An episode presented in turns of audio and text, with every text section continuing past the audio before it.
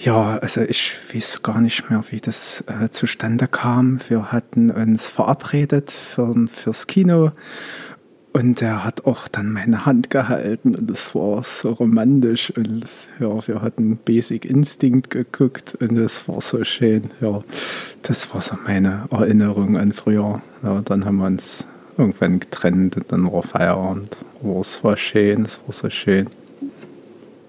Diese Episode ist auch hörbar für Personen mit Wohnsitz oder gewöhnlichem Aufenthaltsort außerhalb von Schleswig-Holstein. Wenn einen das Schicksal nicht zum Lachen bringt, dann hat man den Witz nicht kapiert. Ja, dieses Zitat stammt von Gregory David Roberts aus dem Buch Shantaram kann ich nur jedem empfehlen, der sich der Stadt Mumbai oder auch Indien etwas annähern möchte. Ähm, ja, ich habe es selber noch nicht gelesen, aber ich kann es trotzdem jedem weiterempfehlen. Ne? Ja, damit starten wir in eine neue Episode. Es gibt wieder was in die Ohren. Ähm, ja, ich äh, habe jetzt, wie ihr schon merken konntet, äh, ein bisschen am Mikrofon hier rumgespielt und äh, mal ein bisschen diese Vocals hier ausgetestet. Sehr, sehr lustig. Und ja, jetzt bin ich dann doch wieder schneller am Mikro als Kollege oder Gottschalk äh, Wetten das sagen kann. Ähm, nee, im Ernst, das hat jetzt dann doch ein bisschen gedauert mit der Aufnahme der zweiten Folge, aber man ist ja dann doch irgendwie in der Arbeitswelt angekommen und der Alltag hat einen dann doch schnell irgendwie eingeholt und ja, die Wohnungssuche läuft ja auch noch an und so weiter. Ich habe noch kein Bankkonto und ja, es zieht sich dann alles hin und ja, aber jetzt habe ich dann Zeit gefunden, euch wieder ein bisschen was in die Ohren zu geben. Ja, die erste Folge hatte tatsächlich mehr als ähm, 100 Zugriffe. Also es ist dann doch jetzt mittlerweile deutlich dreistellig. Ähm, ja, oder gerade so dreistellig wie der IQ der Corona-Querdenker, könnte man sagen. Ähm, ja, und äh, wie gesagt, die Folgen sind ja bei Spotify verfügbar. Das kostet dort ähm, 999 Rupien. Das ist schon echt krass. Also das sind so umgerechnet 11,30 Euro im Jahr. Also ist schon ein unverschämt günstiger Preis. Also jeder da draußen, der sich mal in Indien aufhält, dem kann ich dann hier Spotify Premium äh, ans Herz legen. Ja, gut, zweite Folge. Wir sind dann also doch wieder da. Ich bin wieder am Mikro und ähm, ja, wer hätte auch damals bei Schmidt einander gedacht, dass es da eine zweite Folge geben wird. Ähm, was macht der eigentlich, Harald Schmidt? Ähm, ich habe den ja mal treffen dürfen, beziehungsweise ist der mal in Köln an mir vorbeigelaufen. Der Typ hat halt wirklich eine unglaubliche Aura. Ne? Also der trug so einen Seidenschal und leichter Wind ging durchs Haar und er lächelte einen so an und ja, der hatte echt eine Aura und ja, da durfte ich Harald Schmidt sehen. Der lief direkt an mir vorbei. Meine Mutter, ja nicht deine Mutter, sondern meine Mutter, die hat mal Helmut Schmidt treffen können in Hamburg. Und äh, das war schon echt krass. Ähm, unglaubliche Begegnung auf jeden Fall. Und ja, irgendwie haben wir es wohl mit dem Namen Schmidt. Ja, was gibt's denn sonst so Neues? Ähm, nach meinem Abschweifen hier möchte ich euch natürlich auch auf dem Laufenden halten. Wir waren jetzt ähm, mit Kollegen zuletzt auf dem, ja, auf einem Live-Konzert ähm, der Bombay Brass Band, die sonst üblicherweise so auf Hochzeiten spielen. Das ist hochtraditionell hier in Indien, dass man auf Hochzeiten eine äh, Brass Band spielen lässt. Und ja, die haben sich hier live richtig ins Zeug gelegt. Und ich habe äh, nach dem Konzert dann auch Kontakt zu denen aufgenommen und habe auch hier offiziell die Erlaubnis, ein bisschen Werbung für die zu machen. Ich habe auch ähm, unter der Folgenbeschreibung mal einen Link reingesetzt und ähm, die mal auch namentlich erwähnt, denn ja, das sind Künstler, die haben auf der Bühne Vollgas gegeben. Man hat denen einfach angemerkt, was da für eine Last von denen gefallen ist, dass sie endlich wieder performen dürfen, dass sie auf die Bühne zurück dürfen. Ähm, ja, dass sie jetzt einfach wieder ihrer Leidenschaft nachgehen können. Das hat man einfach irgendwie in jeder Sekunde gespürt. Und ja, ähm, wenn wir schon von Konzert sprechen, kommen wir doch mal gleich auf das Wort Konzept. Da muss man ja nur einen Buchstaben austauschen. Und ähm, ja, die haben tatsächlich ein gutes Konzept dort vorgelegt, also hygienetechnisch natürlich mit Mundschutzpflicht während des gesamten Konzerts und ähm, Händedesinfektion und so weiter. Ähm, es war ja auf dem Fußboden in der Halle, also in dieser Venue dort, gab es so Markierungen, dass man in bestimmten Abständen zu stehen hat, dass man sich nicht zu nahe kommt und dass jeweils der Haushalt oder die Gruppe, die kam, dann für sich stehen können und dass man so ein bisschen darauf achtet, dann den Abstand einzuhalten. Und auch die Künstler standen in Abstand zueinander, wobei die natürlich da auch ähm, zum Teil ja zusammen leben, zusammen arbeiten und so weiter, dass dann da nicht so genau oder so wild genommen wird. Ähm, und ich behaupte einfach mal, dass so ein Konzept gerade für die Kulturveranstaltung, für Konzerte, für Theater ähm, auch möglich ist. Also ich finde, die haben das da sehr gut umgesetzt. Die haben dann irgendwie auch mit UV-Licht gearbeitet und haben wahrscheinlich da irgendwelche linksdrehenden äh, Enzyme da in der Luft freigesetzt. Keine Ahnung. Ich habe jedenfalls da ein gutes Gefühl bei gehabt und glaube nicht, dass es ein super Spreader-Event war. Ähm, ja, auf jeden Fall war es ein sehr schöner Abend. Es war echt schön, mal wieder einfach Musik auf der Bühne zu erleben, mal wieder sich ein bisschen zur Musik, zur Live-Musik vor allem zu bewegen. Und ja, ein Amerikaner, ein äh, Texaner, der kam dann auf mich zu, hat mich angesprochen, der hat mir dann äh, ja, einen Wodka-Shot ausgegeben. Wir waren dann auf Englisch auch direkt äh, per Du. ja, hat ein bisschen gedauert, ne? Und ja, ich habe dann überlegt und hatte irgendwie Lust auf einen Radler. Ich wollte mir irgendwie einfach einen Radler bestellen und habe überlegt, wie, ja, wie sagt man dazu auf Englisch Radler? Ja, und dann bin ich zur Theke und habe gesagt, ähm, ja, I, I'd like to order a, a biker. You, do, you, do you know biker? Or cyclist? Um, hm. Okay, uh, do you know this famous German city Hamburg? Do you know the Alster? Alster water? Uh, yeah, the Alster, it's uh, the inner Alster and the outer Alster. You know, you don't know the Alster, okay. Um, yeah, cyclist, oh, you don't know cyclist, Biker. Ja, das hat also super funktioniert. Ähm, bin dann, dann doch beim Bier geblieben.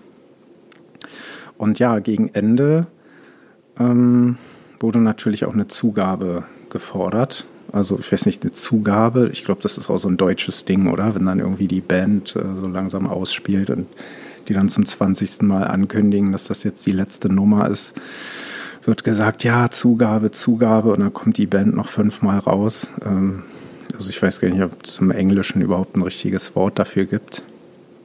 Aber ja, es war so richtig schöne Breath Musik, ähm, was wahrscheinlich so auf Arte 2 laufen würde, nach so einem armenischen Stummfilm in Originalsprache.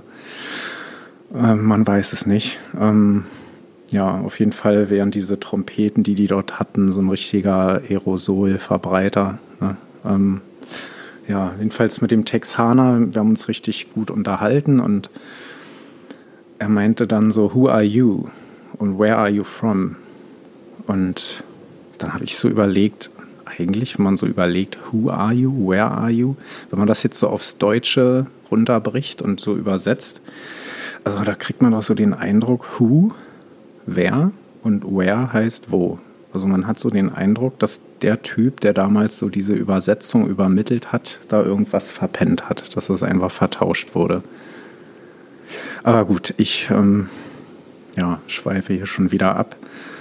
Ähm, Oh, jetzt ploppt hier gerade meine Corona-App auf. Ähm, ja, acht Kontakte mit, ja, mittelmäßig, also mit mittelmäßigem Risiko. Ja gut, aber was interessiert mich jetzt die Corona-App? Ne, wenn ich jetzt eine App mit kranken Leuten sehen will, dann könnte ich mir ja auch TikTok runterladen. Ähm, sonst kommt ja Corona dann hier völlig zu kurz, auch als Thema. Ne? Und in den Medien ja sowieso muss ja natürlich hier auch Erwähnung finden. Ja, ansonsten, was gibt es sonst noch so? Ein Zwischenstand zum Pillenkonsum. Also das klingt jetzt hier wie so ein Christiane F-Podcast. Aber tatsächlich diese Abnehmen und gute Nachtpillen, naja, ich glaube, das hat so Placebo-Effekt. Ähm, man gibt sich dann mehr Mühe, irgendwie auf sich zu achten, auf die Ernährung zu achten und so einen wirklichen Effekt konnte ich jetzt da noch nicht ähm, verzeichnen. Also Pillenkonsum, naja, ähm, ein paar habe ich noch davon, aber ob ich mir Nachschub holen werde, ich würde es jetzt mal eher bezweifeln. Ja, ansonsten Thema Konsum. Ähm, generell auch der Nachrichtenkonsum hat hier so ein bisschen nachgelassen. Also am Anfang war ich noch so total alles aufsaugen, irgendwie gucken, was in Deutschland passiert und in Europa und fernab von hier. Und das hat aber ordentlich nachgelassen. Ähm, den Deutschlandfunk höre ich dann noch ganz gerne mal und ähm, halte mich da so ein bisschen auf dem Laufenden. Ansonsten stelle ich fest, dass mir auch viele Dinge ziemlich unwichtig oder egaler geworden sind, wenn man das so sagen kann. Also ich nehme jetzt hier gerade den Podcast auf und in wenigen Stunden ist ein Bundesligaspiel. Ich habe jetzt, glaube ich, zuletzt ähm, mal ein Premier League von Leeds United Spiel, also ein Premier League Spiel live gesehen. Ähm, habe jetzt seit der Zeit hier in Indien, also seit Anfang Oktober, nicht ein Bundesligaspiel äh, live gesehen, weil es auch immer ein bisschen schwierig ist aufgrund der Verschiebung und dieser ganzen Rechteverteilung. Also der Fernsehanbieter, der die Bundesliga-Rechte zuvor inne hatte, der hat die jetzt irgendwie abgegeben zu Beginn der Saison und man kann die über eine bestimmte App dann zwar abrufen, aber das ist dann mit deutscher Kreditkarte wiederum schwierig.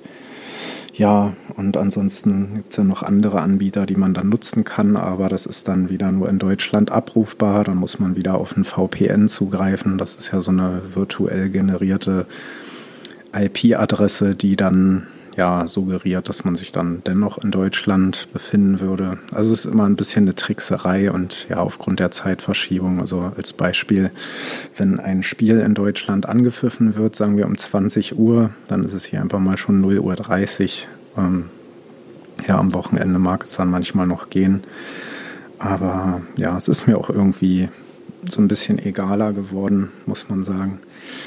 Ähm, ja, kommen wir nochmal zu Sehenswürdigkeiten vielleicht. Ähm, wir haben uns hier den Wäscheplatz Dobigat angeschaut und ja, das ist ja der größte Waschplatz im Freien, also steht wohl auch, glaube ich, im Guinness-Buch.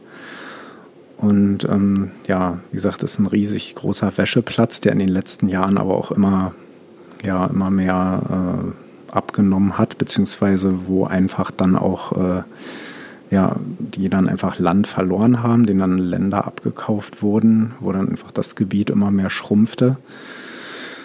Und ja, man weiß nicht, ähm, wie das so in der Zukunft aussieht. Wenn man so die Leute hört und auch Nachrichten liest, ähm, ist da eigentlich von keiner Gefahr auszugehen. Aber man weiß ja nicht, wenn wieder mehr Investoren ähm, Wohnraum brauchen und so weiter, wie es dann aussieht. Und auf jeden Fall ist das alles im Freien und dort hängen Jeans, äh, weiße Hemden, bunte Handtücher. Also es ist äh, farbenfroh auf jeden Fall. Dort sind hunderte Arbeiter eigentlich in der Regel, die dort große Mengen von, von Kleidung und Bettwäsche eben waschen und auch trocknen. Ähm, das Ganze ist 1890 schon gebaut worden und ja, die waschen dort im Prinzip für Hotels, für Krankenhäuser oder auch Clubs hier in der Nähe.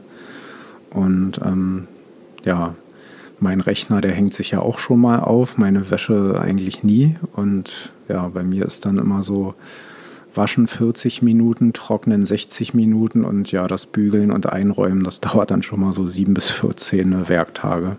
Das geht also dort wesentlich schneller. Die haben dort also wirklich ein, ein faszinierendes Schauspiel. Also wie da eine Hand in die andere geht, das ist äh, Wahnsinn. Also es ist ein echt krasses System, wie das dort funktioniert. Also es, wenn man dort durchgeht, es wirkt alles sehr wild und total unorganisiert. Also wie so ein absolutes Chaos, dass wenn jetzt, sage ich mal, Hotel X dort seine Wäsche abgibt und sagt dann, ja, wir benötigen diese, weiß ich, 200 Handtücher morgen Abend zurück, dass das dann alles funktioniert. Also es ist echt Wahnsinn. Ähm, dort sind halt solche ähm, Waschsteine, wie eine Art Auspeitstein, die, die dort ähm, ja, in so einer, an so einer großen Rinne angebracht sind, wo das Wasser dann ablaufen kann. Und da sind dann schon mal bis zu 200 Familien, die da insgesamt zusammenleben. Ähm, ich war ja im Februar schon mal hier, da sah das noch wesentlich mehr aus. Ähm, ich habe auch in einem Artikel gelesen, dass jetzt eben auch aufgrund von Corona dort viele Gastarbeiter auch abgezogen wurden wegen Corona-Gefahr und so weiter. Und ja, die Menschen, die jetzt dort noch vor Ort sind, die ähm, kämpfen da mit den Kleidungsstücken der Stadt. Und mh, hm, ja, das ist halt äh, hier in Mahalakshmi, in dem Stadtteil. Und ja, wie gesagt, ist so, was man weiß, die größte Außenwäscherei der Welt. Und ja, diese Wäscher dort, die werden halt Dobis genannt, deswegen Dobi Gat. Und ja, da wird eben Wäsche gesammelt, gewaschen, gepresst, gebügelt, ähm, zusammengelegt und es wird alles wieder zurückgegeben und das gegen eine sehr geringe Gebühr. Also man will sich das gar nicht vorstellen. Ähm, ja, hartnäckige Fleckenentfernung und so weiter gehört dazu. Also da waschen die dann schon so mal in so einem kochenden Bottich und da wird dann auch mit Natronlauge beispielsweise eingeweicht und so weiter. Und die haben dann da so lange Leinen, also ähm, da wird dann nicht mit Wäscheklammern ähm, aufgehangen, sondern die haben quasi so richtig robuste Seile aufgespannt und diese Seile werden dann halt so ein bisschen aufgelöst und dann werden die Tücher oder Hemden dann einfach so dazwischen gesteckt. Und ja, es ist faszinierend, das Schauspiel da einfach mal zu, zu beobachten und ähm, auf jeden Fall mal eine Reise wert. Es war halt so ein bisschen ähm, unangenehm, will ich mal sagen. Also so, ja, man geht da rein, man ist quasi so der offensichtliche Tourist, der dann da durchläuft. Und ähm, ja, man bewegt sich ja dort quasi durch die Wohnzimmer der Anwohner dort und schaut ihnen da so beim Leben, beim Arbeiten zu. Das war so ein bisschen unangenehm. Aber dennoch spannend irgendwie. Und man hat jetzt auch nicht den Eindruck, dass man dort stört. Also die Leute lächeln dich an, die wollen dir am liebsten dort alles zeigen, wie die dort leben, wie die arbeiten. Ähm, ja, sehr aufregend auf jeden Fall. Und äh, eine sehr schöne Reiseerfahrung auch. Und ja, natürlich ähm, auch viel Dreck, viel Müll. Ähm, weil mich jetzt auch Leute angesprochen haben im Nachgang zur ersten Folge, ja, in Indien und wie ist es denn so da mit der Verschmutzung und dem Müllaufkommen und so weiter. Und ähm, ja, ich kann nur allen sagen, das Müllproblem hier, ja, das gibt es. Es äh, gibt Verunreinigungen und Müllberge und vor allem in den Slums auch viel Dreck. Ähm, aber die ja, verurteilt die Menschen nicht dafür, verurteilt nicht die Leute, die darin leben. Also die sind quasi von der Regierung ja, im Stich gelassen worden, die diese Umgebung und diese Umstände, in denen die leben, die sind so geschaffen, die werden so erzwungen von der Regierung und die Menschen suchen sich das ja nicht aus, so zu leben. Also klar, die würden, wenn sie die, wenn sie die Möglichkeit hätten, würden die bestimmt gerne Müll trennen und hätten eine Glastonne oder äh, fließendes Wasser oder Trinkwassermöglichkeiten oder eine, eine Abwässerung und so weiter. Aber die Möglichkeiten sind eben nicht da und dann wird eben der, der Hausrat, Unrat, was auch immer an Müll wird dann einfach irgendwo abgelegt oder ins Gewässer geschmissen oder sowas. Und ja, verurteilt bitte nicht die Leute deswegen, die, die hier leben, die können eigentlich am allerwenigsten dafür. Ähm, ja, und wo ich hier gerade schon so ein bisschen von Reiseeindrücken spreche, ähm, habe ich natürlich auch jetzt äh, in der Zeit, gerade wenn du dann ja nicht so viel unterwegs bist oder nicht sein kannst, ähm, schaust du ja auch viele Clips auf YouTube beispielsweise und da bin ich auf einen YouTube-Kanal getroffen, der auch in der Folgenbeschreibung verlinkt ist. Der nennt sich Bald and Bankrupt. Der Typ, ähm, der ist aus ähm, England, aus Brighton. Und ja, in seinem Vlog will ich es mal nennen, da liefert er halt Beiträge über touristisch jetzt eben nicht so gut erschlossene Regionen. Also der ist da meistens in so postsowjetischen Ländern unterwegs. Halt auch Russland beispielsweise, ähm, aber eben auch Indien. Und da gibt es da ein schönes Video, wo er hier in Dharavi, in dem größten Slum Asiens, unterwegs ist. Also sehr sehenswert auf jeden Fall, zumal die Videos ja alle vor Corona entstanden und auch so ein bisschen einem, wenn man jetzt gerade für euch da draußen, wenn ihr jetzt in Deutschland seid und habt so ein bisschen Fernweh, ähm, finde ich ganz interessant, dann auch einfach mal Länder wie Albanien oder Weißrussland dann mal kennenzulernen, dann nimmt er euch mit auf die Reise.